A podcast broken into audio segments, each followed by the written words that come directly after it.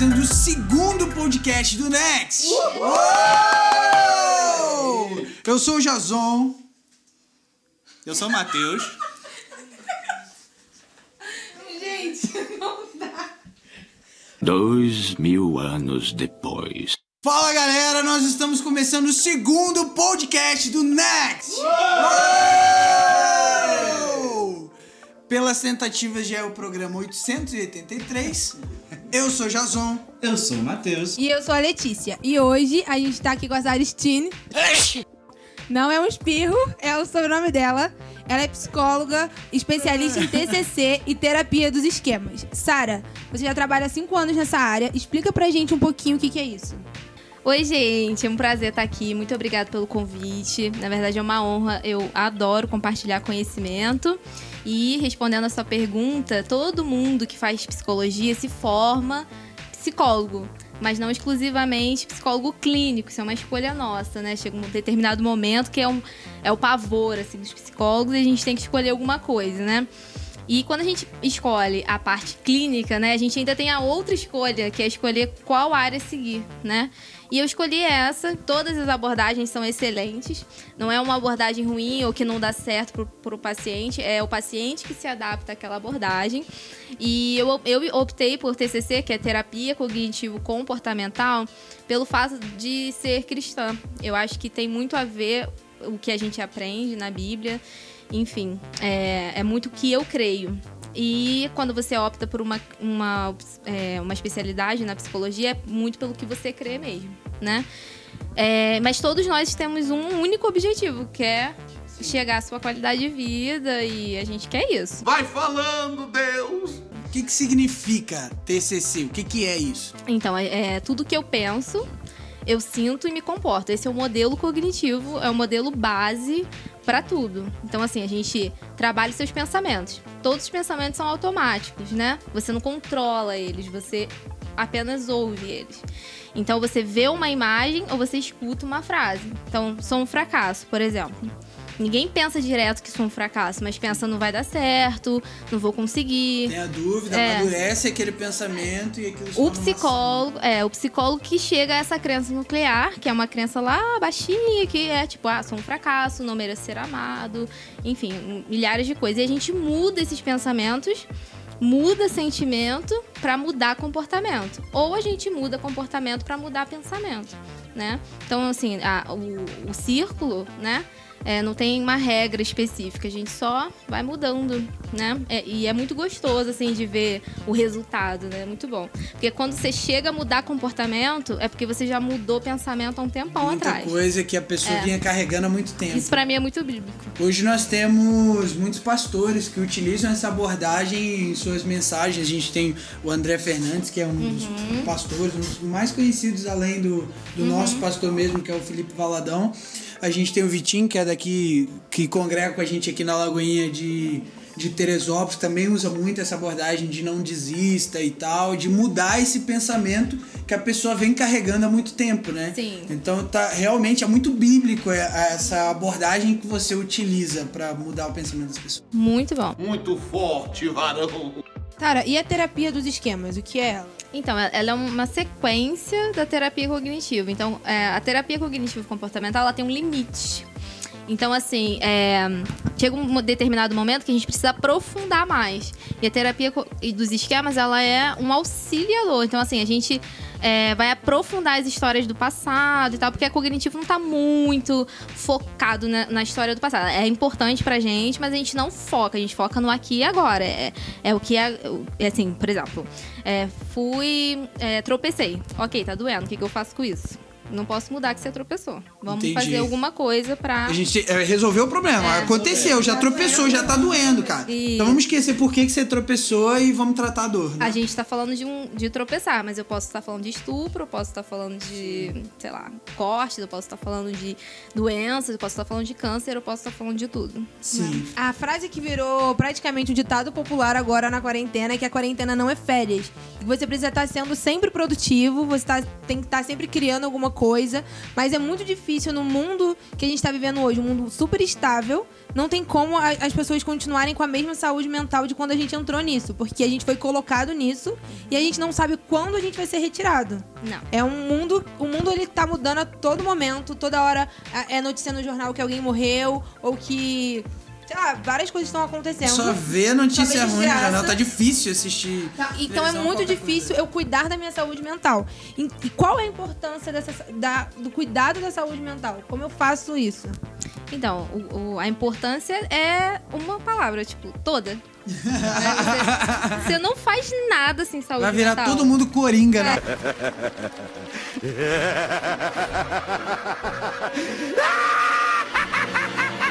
É, sa- dando tiro pro alto ou no pé.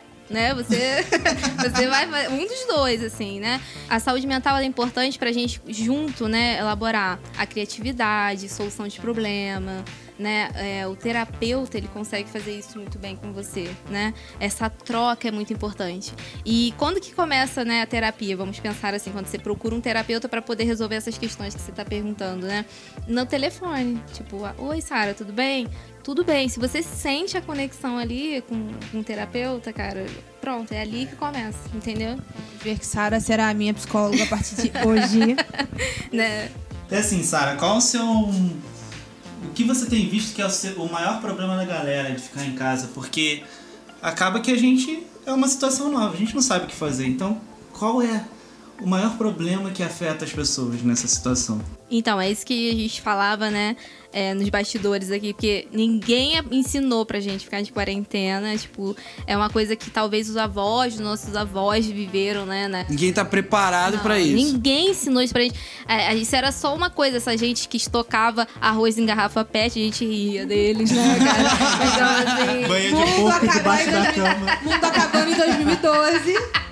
A gente ria dessas pessoas, né?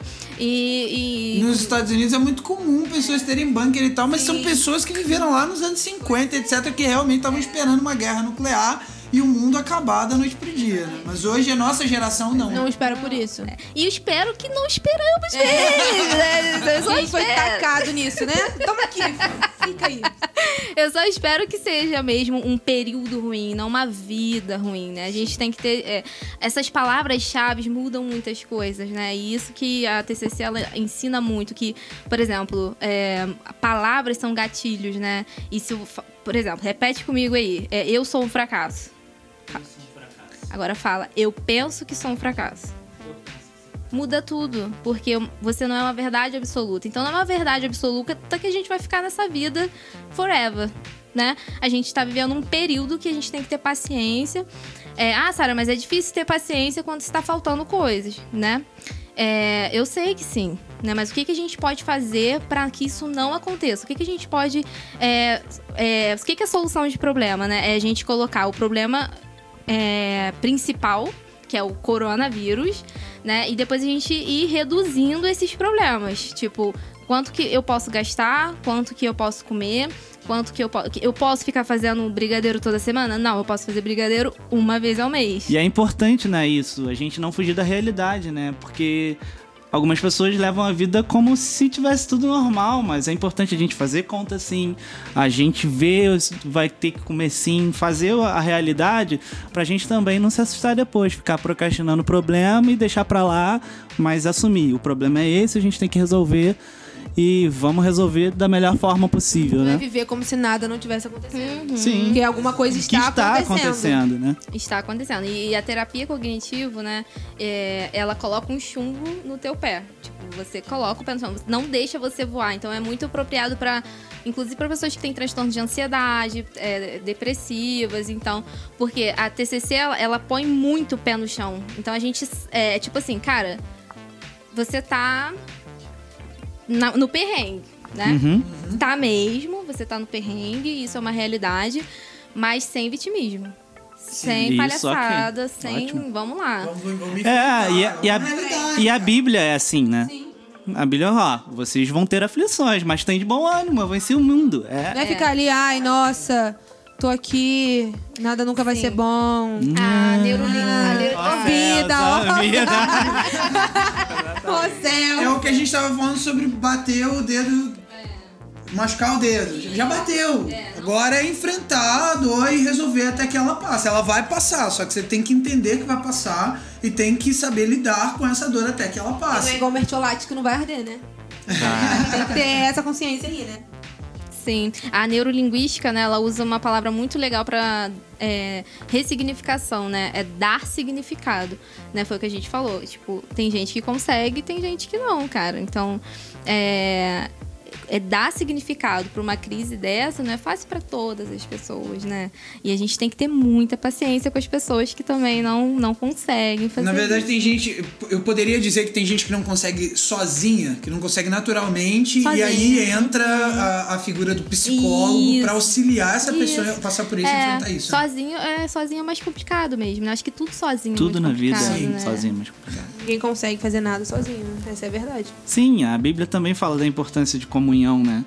E eu acho que é mais por isso, porque dividir um problema, pegar o peso e falar, ó, Jazão, tô aqui com você, é mais fácil carregar nós dois do que Pois eu é. sozinho. Bom é que seja dois pra quando não tropeçar. Pois e- é. Exatamente. Eu adoro terapia de grupo, porque um compartilha do outro a tua dor, né?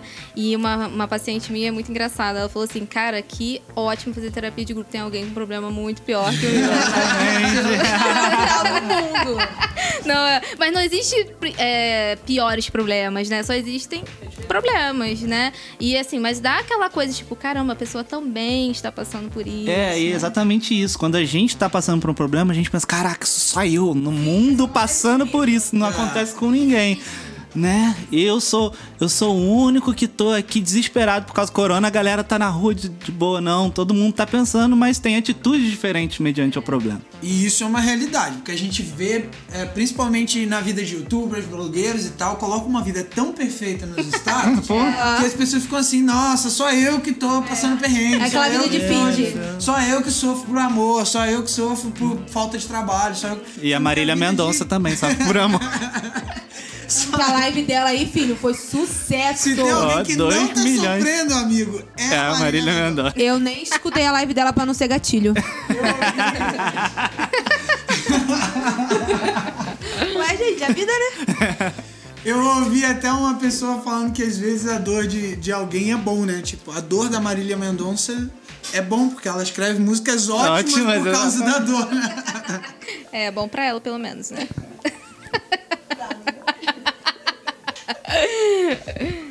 É, a gente tá falando a respeito de enfrentar a realidade. Sim. Né? É uma realidade e a gente tem que enfrentar ela. Diante disso, a gente também tá falando de uma rotina. A gente tem que. Você falou a respeito, ó. Antes eu fazia brigadeiro toda semana. Agora eu só posso fazer uma vez por mês. Isso. Isso vai afetar a minha rotina. Então eu vejo uma importância de eu analisar minha rotina antiga e estabelecer uma nova rotina para agora. Como é que vocês enxergam isso no campo da psicologia? Qual a importância da rotina para quem está enfrentando é, crise de ansiedade ou de razão de existência, etc. Então, a terapia cognitivo, ela indepen- independente de coronavírus, a gente sempre fez agenda, sempre. A importância de ter rotina para o cérebro é muito importante. Ele precisa saber que aquilo vai é, ser um pouco mais previsível, vamos dizer assim, entendeu? Porque o cérebro tá ali para te proteger. Né? E aí, se você tem, não tem aquilo específico que vai acontecer, você fica tentando adivinhar o pior né? Isso é ansiedade, catastrofizar o futuro, né? Por- é, mas a ansiedade é tão ruim assim? Não, a ansiedade é ótima. Se não fosse ela, a gente morreria atropelado na rua, com certeza, né? então a gente tem aquela coisa, tipo, por que, que eu tenho que olhar? Pra eu não morrer, né? E, e, enfim, é por, Por que, que a ansiedade é ótima? Pode acontecer essa dúvida da galera que tá ouvindo. Por que a ansi- a ansiedade é uma coisa boa? Porque a gente sempre passa que a ansiedade é uma coisa ruim. Sim, né? como se fosse um Por monstro mais de que a gente aqui no cabeças. Next, até no primeiro podcast a gente tá falando sobre isso, a gente vai fazer uma série falando sobre ansiedade, sobre anseios e que existem. Não sei se você no campo da psicologia vai concordar com isso, mas a gente estava estudando a respeito disso e até algumas mensagens a gente estudando sobre isso. E a gente entendeu que havia sete pilares ali de anseios no coração humano, anseio por ser amado, anseio por trazer um impacto profundo e duradouro sobre o mundo, anseio por intimidade sem constrangimento. E a gente chegou à conclusão de sete anseios que são primitivos, estão ali no coração do homem e que não são pecado, eles só precisam aprender a ser supridos em Deus. E quando a gente não tenta suprir esses anseios em Deus, a gente acaba tendo essas crises de ansiedade e tal. Então, só complementando né, a pergunta da, da Letícia. Explica pra gente melhor isso, essa questão de ansi- ansiedade, na verdade, não é tão inimiga quanto muitas vezes a gente prega e ouve por aí. Então, vamos voltar então para psicologia evolutiva, né? É, lá nos tempos primórdios do- dos homens das cavernas, né? Eles tinham que sair para caçar, não é verdade? Então, assim, é, quando eles saíam para caçar, é, tinha aquela sensação de perigo, né? De que algum dente de sabre, quem viu a Era do Gelo, né? O Diego ali, Me põe na sua boca rápido. Oh, ele me pegou! Socorro! Fica longe de mim. né, vindo Simpatizo. em direção, é, né, em direção. Então, quando você vai trabalhar ou resolver algum problema, automaticamente essa área dos ombros, elas ficam mais rígidas, né, e tendem a levantar. Eu faço muito sabe? isso. É. Então, quando você vê, você já tá como, né? Socorro, Jesus. Já tá tudo travado aqui. É, meu marido, ele é fisioterapeuta, ele fala que existe, né, um trabalho muito forte e tá crescendo muito de abaixar esses ombros, assim, né? Pra ficar retinho, né? Mas por que isso, cara? Porque quando os caras iam caçar, e, e os dentes de sabre, eles vinham aqui no pescoço, né? Porque sabiam que os, os humanos, os homens, né, morriam mais rápido. Então, pra se proteger, os homens levantavam o pescoço. E isso foi levando, né, de... Quanto é curto. Olha, essa eu não sabia. Não tô entendendo nada, mas vai falando que eu tô me enchendo. É, a psicologia evolutiva, ela, ela ajuda muito a gente nesse sentido, né? Olha só como a ansiedade, ela é ótima. Ela protegia a gente. Só que hoje não tem mais dente de sabre. Tem um... Tem. Glória a Deus, né? É. Mas olha só que louco. Não Mas tem ele tá dente... andando na rua, tu tá de cara com dente de sabre. Não tem dente de sabre, mas tem um chefe chato. Né? Tem um cara que você tem que Fala, conversar. Deus. Tem um amigo que você tem que resolver um problema. E esses caras são dentes de sabre. Entende? E aí você tem que se proteger. E aí você se protege dessa maneira. E aí o que, que acontece, cara? Isso é, é tão inteligente, só podia ser de Deus mesmo, sabe? É, o coração, ele precisa acelerar mais. Por quê?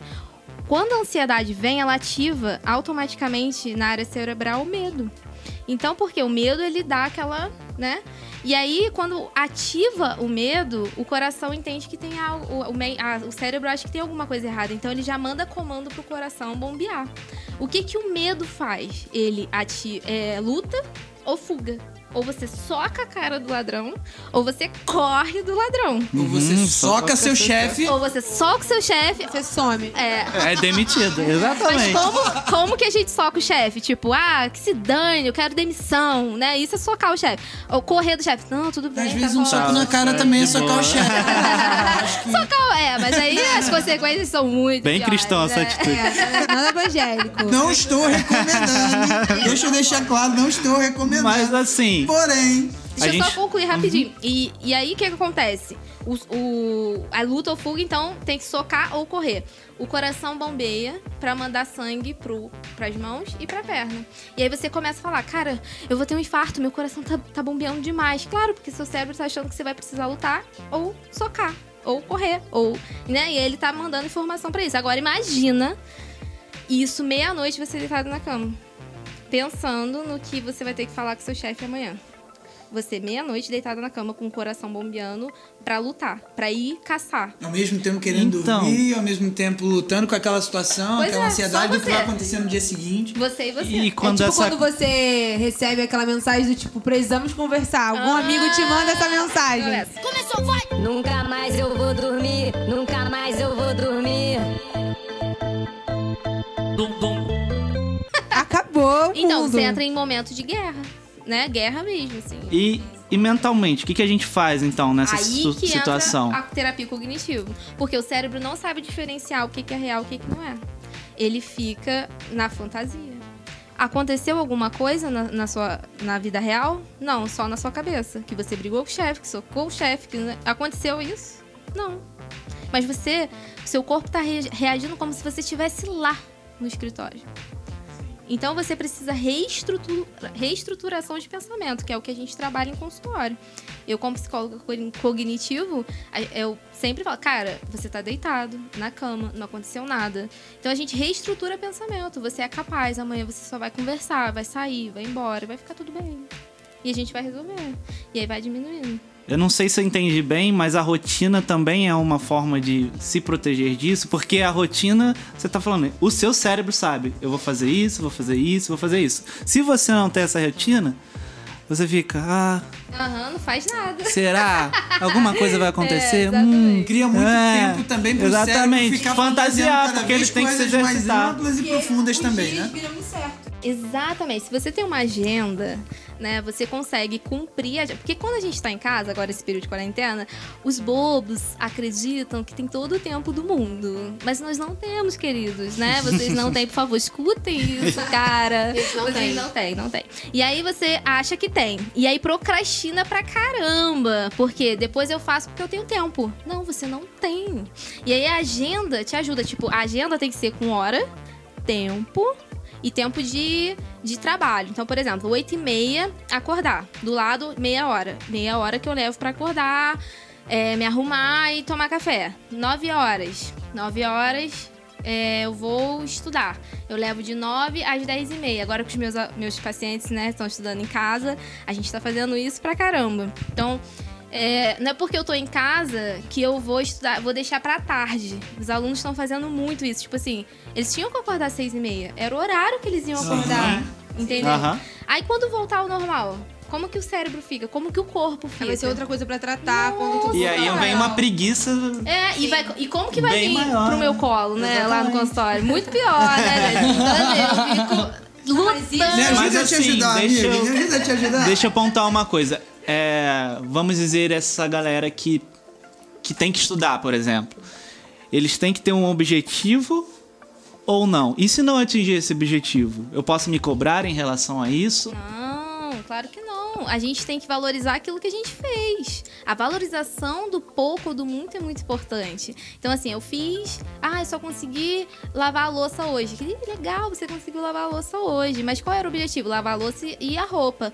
Ok, então amanhã bem cedinho a gente vai acordar e lavar a roupa. Mas que legal que você conseguiu lavar a louça. Porque cobrança nesse período, cara, só vai te empurrar pra baixo. Não existe um ponto negativo. Foi o que você conseguiu fazer, se empenhou o máximo, foi o que você conseguiu fazer. Ótimo foi isso. Tá ótimo. ouvindo, mãe? Tá ouvindo, mãe? Tá, agora é a hora que todo mundo Tá ouvindo, pega. esposa? Tá ouvindo, ouvindo? esposa? Eu, la- eu lavei dois copos, consegui. Parabéns. Caramba, vamos Ah, bater. Quer vamos um pirulito?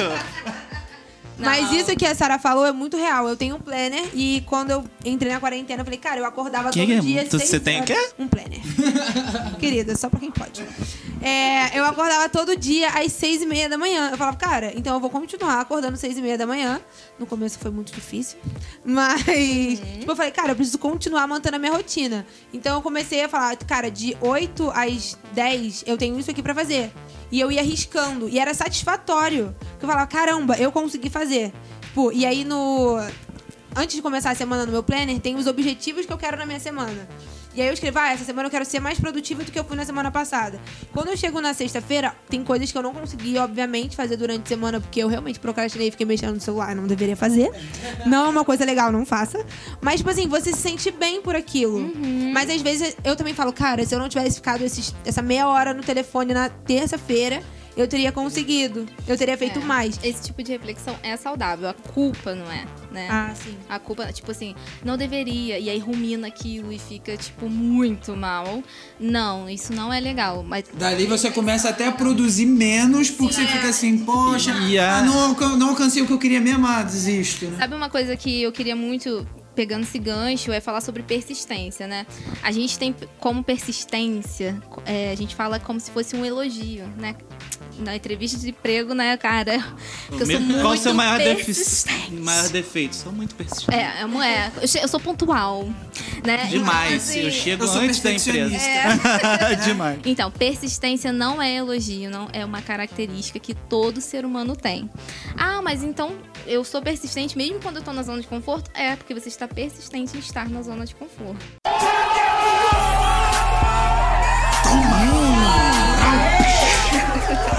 Depois dessa, né, galera? Não desliga Não o podcast. vamos, mas dá vontade até de acabar o podcast agora, depois de uma dessa, vamos embora, todo mundo. Não desliga porque tem mais. Mas Não, isso, calma, isso calma. é importante, assim. Porque a gente usa, às vezes, a nossa rotina, quando a gente tem muita coisa pra fazer, como desculpas. Sim. Ah, você não ganhou gente pra Jesus. Ah, não, mas eu tenho muito trabalho, eu tô pregando de outra forma e tal. Agora que você Eu já tem. prego pras pessoas que moram, que É, trabalham comigo. comigo, Mas, tipo, na eles só faculdade, sabem que eu sou crente. na eu preguei pros caras. faculdade, etc. Mas agora você tem tempo. E aí, usa disso. A gente pode usar disso pra, pra gente crescer o reino, pra gente fazer o melhor e ler a Bíblia e olhar, cara, o que, que eu tô errando nisso? Posso fazer isso agora. Vamos lá, eu tenho tempo pra fazer. Pois é, cara. É, e hoje a gente tá vendo que a gente tem tempo e continua não fazendo a questão de caráter, né, cara? Você tem que. Toma rever vergonha na aí. cara, né? É. o famoso toma vergonha na sua cara. É verdade, minha irmã. É, você falou também, eu me agarrei nisso, a respeito do poder que a mente tem de fantasiar coisas e o impacto que isso traz sobre o físico, sobre o real, né? E a Bíblia fala muito a respeito disso, mas até esse é um podcast cristão, a gente quer é, trazer uma reflexão não só psicológica, um crescimento das pessoas a respeito de rotina, de gestão, de lidar com ansiedade, etc., mas também estabelecer é, princípios cristãos. Então, diante disso, a gente sabendo o, o- o conhecimento que você também tem da Bíblia, como você é a Deus, dentro da sua profissão, dentro do seu ministério, a gente também conhece o seu ministério, é, qual seria o limiar que o psicológico, entre o psicológico e o espiritual? É, é, onde seria o ponto de equilíbrio? Qual é a ligação entre as duas coisas? Entre as duas coisas, entre o psicológico e o espiritual? Qual é a visão que você, como psicóloga, como estudi- estudiosa da área, mas também como alguém que também é estudiosa da palavra de Deus, é, enxerga essas duas realidades? Na verdade, tinha que ter um podcast só com essa pergunta. né, querido? Ó. Vamos Mas- deixar pra uma Temos próxima tempo. aí, ó. A gente tem tempo. É, é assim, essa pergunta é maravilhosa, né? No nosso meio, né? Claro, eu tô aqui como psicóloga, mas como cristã. E eu, depois que fiz o carisma, que eu. Que é o seminário da Lagoinha, pra quem não Façam sabe. Façam. Façam, muito bom. Me formei, né, esse ano. E, cara, depois que eu me formei nessa área, eu pude é, absorver ainda mais essa questão de ligar aquilo que somos com aquilo que temos, né, que é o espírito, enfim. É, vamos lá. Qual o limiar, né? A gente tem é, doenças, doenças mentais. E, e isso é comprovado cientificamente. Enfim, a gente, é, a gente precisa entender que existem pessoas, tipo, bipolar tipo 1, bipolar, né, é, transtorno borderline. A fé não nega É, isso, né? Isso, não, a gente tem pessoas, eu atendo muitas pessoas é, com esse tipo de problema, né? E eu vejo o quanto é difícil para elas, né? Assim, é nítido. E, mas enfim, e eu também percebo que essas pessoas têm uma sensibilidade espiritual muito grande, assim, porque elas não ligam pra nada, né? Então é uma porta pro, pro espiritual, assim, muito maneiro. Eu fico, fico vendo que eles são muito sensitivos. E eu tenho um paciente que ele fala pra mim que, que ele acredita em muita coisa, né? E, e ele fala que nós somos guerreiros, né? E, e, e, assim, tipo Thundercats, que ele fala, né?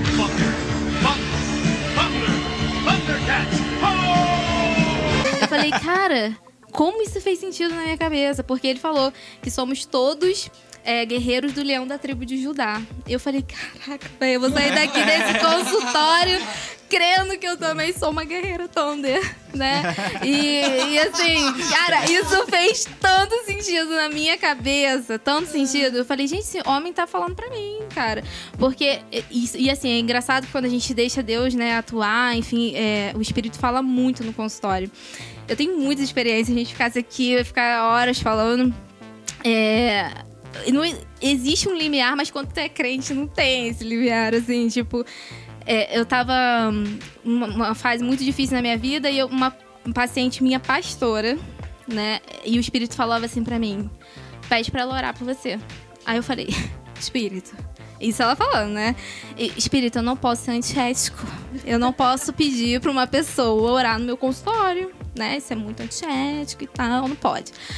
Aí tá, na outra semana, eu, eu falando não pro espírito, tá, gente? Isso aqui não pode acontecer. Aí, Passou a semana e a minha paciente falou assim: Sara, é, o espírito semana passada falou pra eu orar por você, mas eu achei que era antiético. Aí eu. Engraçado, né? Falou comigo também, eu achei a mesma coisa. Não, o pior é que as duas falaram assim. não, É, não. Deus faz. O O Espírito Santo lá, af, Olha, não falo meu mais. Deus. Não dá pra falar Foi, com vocês. cara. E olha só que louco. Aí as duas falaram: o espírito tá acima da ética. E aí ela. Caraca, mano. Gente, olha, Tapa na cara esse podcast, mano. E eu aí, tô destruída. cara, E ela orou por mim e foi a oração da minha vida, assim, tipo. Foi libertador, Nossa. enfim. Uma orou pela outra, virou culto mesmo, assim, meu, conto, meu consultório, né? E isso vai acontecer, cara. Isso. Ateu, tipo, ateu chegava pra mim, dois anos que eu atendi esse ateu e eu nunca disse que eu era cristã. Nunca. Não era. o- Que eu era. sentia vergonha. Mas é que não era a hora. Eu acho que ia atrapalhar a nossa relação terapêutica, entendeu? E um dia ele chegou pra mim e falou assim, e ele era ateu e homossexual. E ele chegou pra mim e falou assim: "Você é cristã?" Porque eu olhei seu Facebook e eu vi você cantando. Eu falei: "Sou". Ele falou: "Mas você me trata bem". Eu falei: "Mas você acha que eu te trato bem porque eu sou psicólogo ou porque eu sou cristã?" Aí ele falou: "Porque você é psicólogo". Eu falei: "Não, bem antes de ser psicólogo eu já era cristã". E isso eu aprendi na igreja. Gente, a Sara, ela vai estar aqui sempre. porque dia. não dá mais, né? Mas pra em- viver sem em- ela. é, agora a gente tá falando do, do lado de, da sua terapia, né? Seria legal você falar também pro lado interno. Porque eu vejo muito isso às vezes. A pessoa minimiza o trabalho do psicólogo. Né? Porque na igreja a gente confunde meio que espiritual com mental. A gente faz uma confusão de alma e espírito, tudo junto, embolado lá. A gente não sabe realmente essa dicotomia como acontece. E aí, se a gente se machuca, cair, igual o tombo que a gente falou lá no início, eu caí, eu vou no médico, me Claro. trato, ele cuida de Não mim. tá em pecado se não cura, não pedi pro pastor orar por mim. põe uma tala, não cura ainda, vai fazendo isso, vai fazendo isso, beleza. Mas quando é um problema mental, a gente não faz isso. A gente, ah, ora, a gente, ah, jejua, Isso. entendeu? Como Mas a gente coisa não vai no psicólogo, que talvez seria até um processo mais rápido, talvez. Isso, só complementando até a pergunta do Matheus, a gente estava falando aqui nos bastidores, isso é muito. Essa é uma pergunta muito importante.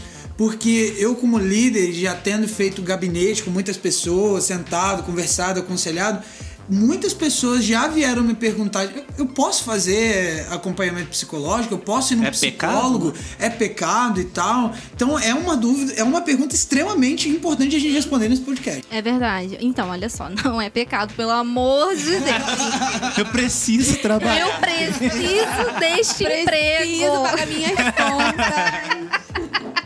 Tá repreendido, Senhor. Né? Então, assim, vamos lá.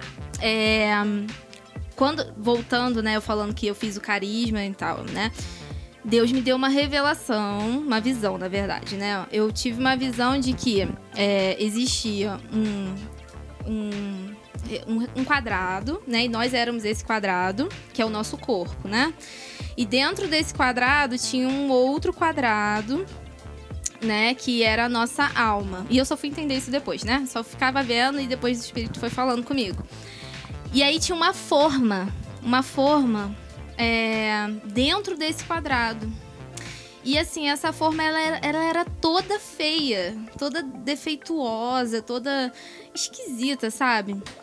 E vinha é, o psicólogo e lapidava essa forma. Tipo assim, lapidava mesmo. E essa- a forma ficava é, de, um, de um jeito, um quadradinho assim, mais, é, não sei explicar. Era, ele ficava mais ou menos perfeito. Mais ou menos.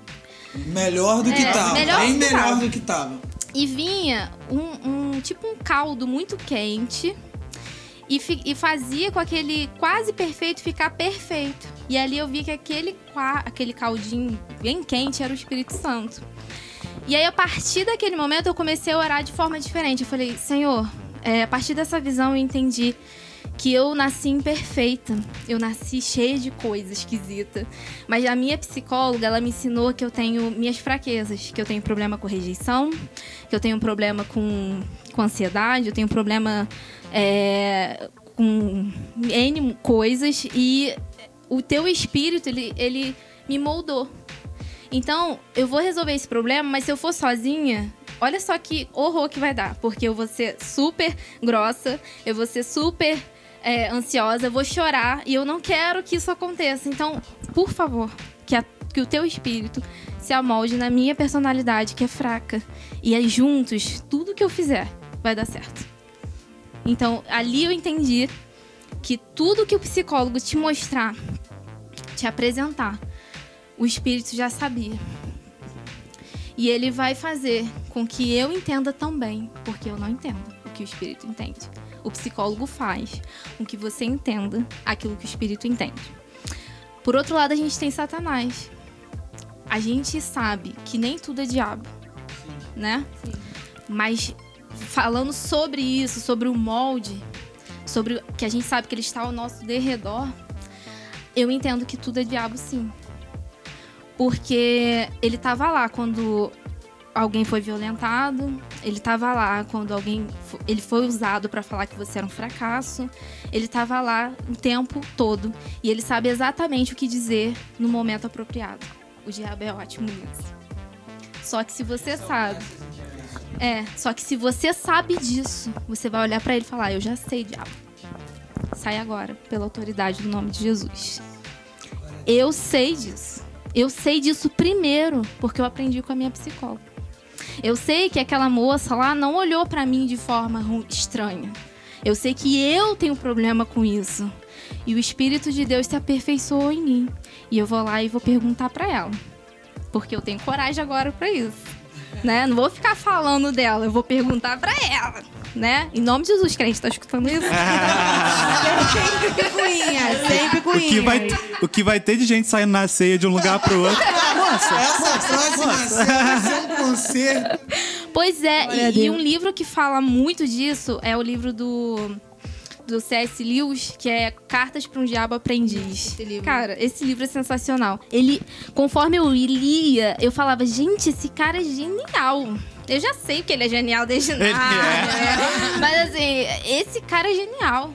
Porque ele fala, tipo, Satanás, ele fala pro jovem aprendiz dele, né? Fala, "Mo- mostra pra ele que ela levantou a sobrancelha. Eu falei, cara, é cara. É isso. A- O cara não ia ver, mas o diabo sabe que ele tem problema com aquilo. Agora, se tu sabe também, olha que maneiro. Tipo, sai fora, Já sei, cabeça. cara. vai. Já sei. Já sei que E eu com isso. Deus te deu eu já sei lidar autoridade. com Exatamente. Cara, exatamente. Deus te deu autoridade a partir do momento que ele falou no terceiro dia: Oi, estou aqui, vou cuidar do seu jardim, mano. Né? Então, assim, eu tô aqui com você, eu vou cuidar de você. O diabo tava lá, mas Jesus também tava, mano. E não deixa de vir um texto na minha mente quando você falou dessa visão. Aquele que começou a boa obra em voz é poderoso para terminá-la, né? Ele nos criou, a gente vai nesse meio fazendo o que pode, entendendo, estudando, entendendo, e ele vai lá e completa. Fica perfeito, fica muito bom, muito bom. Glória a Deus. Não sei nem como terminar esse podcast, porque, nossa, a gente tá maravilhado com a Sara, a gente tá muito feliz de você ter estado aqui. Gente, a atmosfera aqui do estúdio mudou completamente. É, Com e essa lágrima aí, por favor. Deixa eu pegar minhas lágrimas. É, Então, coisas que a gente aprendeu aqui. Não é pecado você procurar um- uma ajuda psicológica, um profissional. Então, não é errado você se sentir não produtivo. Não é errado você não se sentir não produtivo, mas também não é 100% certo você ficar parado sem fazer nada. Não se acomodar. É, não é certo você ficar na sua zona de conforto. Exato. Então, que você pega esse podcast, você reflita sobre ele, reflita sobre o que Deus falou aqui, você mande pra quem você acha que precisa ouvir isso e que vidas de pessoas sejam transformadas através desse podcast, que é isso que a gente crê. É por isso que a gente fez isso. E é isso. A Sara vai indicar um livro agora. Sim, eu tenho, na verdade, eu trouxe um livro, né, que é o Fim da Procrastinação, da editora Sextante. Se vocês. Eu não. Juro, gente, ninguém me pagou pra fazer isso. Não é merchan. Mas assim, é só seguir lá no Instagram a editora Sextante. E eles têm vários livros muito interessantes. Um, um Fim da Procrastinação, pra mim, é um dos preferidos, mas tem a arte de ser imperfeito. A Morte é um Dia que Vale a Pena Viver. Esse livro também é muito legal pro momento que a gente tá vivendo agora, de quarentena, de, de aproveitar o tempo presente, o aqui e agora, que é o que a gente tem. A gente não sabe o que que vai acontecer, enfim. Então, é, o fim da procrastinação, a arte de ser imperfeito, a morte é um dia que vale a pena viver e é lógico. Tudo aí. Leiam os bons anotando. livros também. É, a Aproveitem o Bíblia, tempo. né, queridos? Sim. A A Bíblia, é claro. é um livro bacana. Então, assim, vocês é, quiserem também mais dicas, enfim, eu tô atendendo online, pode mandar mensagem também. se Passa quiser. seu, seu telefone, passa Pode onde é seu consultório, como que o pessoal Instagram. entra em contato com você, seu Instagram. Então, meu Instagram, eu acho que é arroba sarastine, ou Astine Sara. Como é, que, Astine. como é que se fala seu sobrenome? Como é que se escreve seu sobrenome? Como é que se espirra seu sobrenome? Você espirrar, ele vai aparecer escrito lá no Instagram. É, é A-S-T-H-I-N-E, né? Sara Astine. Com certeza o pessoal vai voltar umas três vezes pra conseguir anotar. E o meu telefone, pode falar? É Pode. 21 97451 1089. É, esse telefone é o WhatsApp também e é por ele que eu faço atendimento online. Vai chover é, é, pessoas lá. E qualquer coisa, se você não conseguir falar com a Sara diretamente, você pode mandar uma mensagem no arroba Next Lagoinha Teresópolis que a gente vai te encaminhar pra ela. Uhum, com certeza. Então é isso, foi incrível. Alguém quer fazer uma consideração final? Foi incrível, na minha opinião. tenho nem mais muito palavras. Glória a Deus, então é isso. Esse foi nosso segundo podcast. Sara, muito obrigado por obrigada estar aqui com a gente. A gente aprendeu demais. Muito obrigada. Tanto a respeito né, da sua profissão, do- da área da psicologia em relação a tudo que a gente está vivendo, mas também espiritualmente. Acrescentou muito, foi incrível. A gente espera receber você aqui mais vezes. E você que está ouvindo a gente, Deus te abençoe. Segue a gente lá tanto no arroba do Next Lagoinha Teresópolis, quanto do Next Lagoinha. É, o meu Instagram é arroba jason com m ponto nxt. Fala aí o arroba de vocês. O meu é arroba MatheusPRVS. Matheus tem TH ou com TH? Tem TH. Ah, O meu é Let Resende, Resende com Z, underline. Segue a gente lá e até o próximo podcast. Valeu!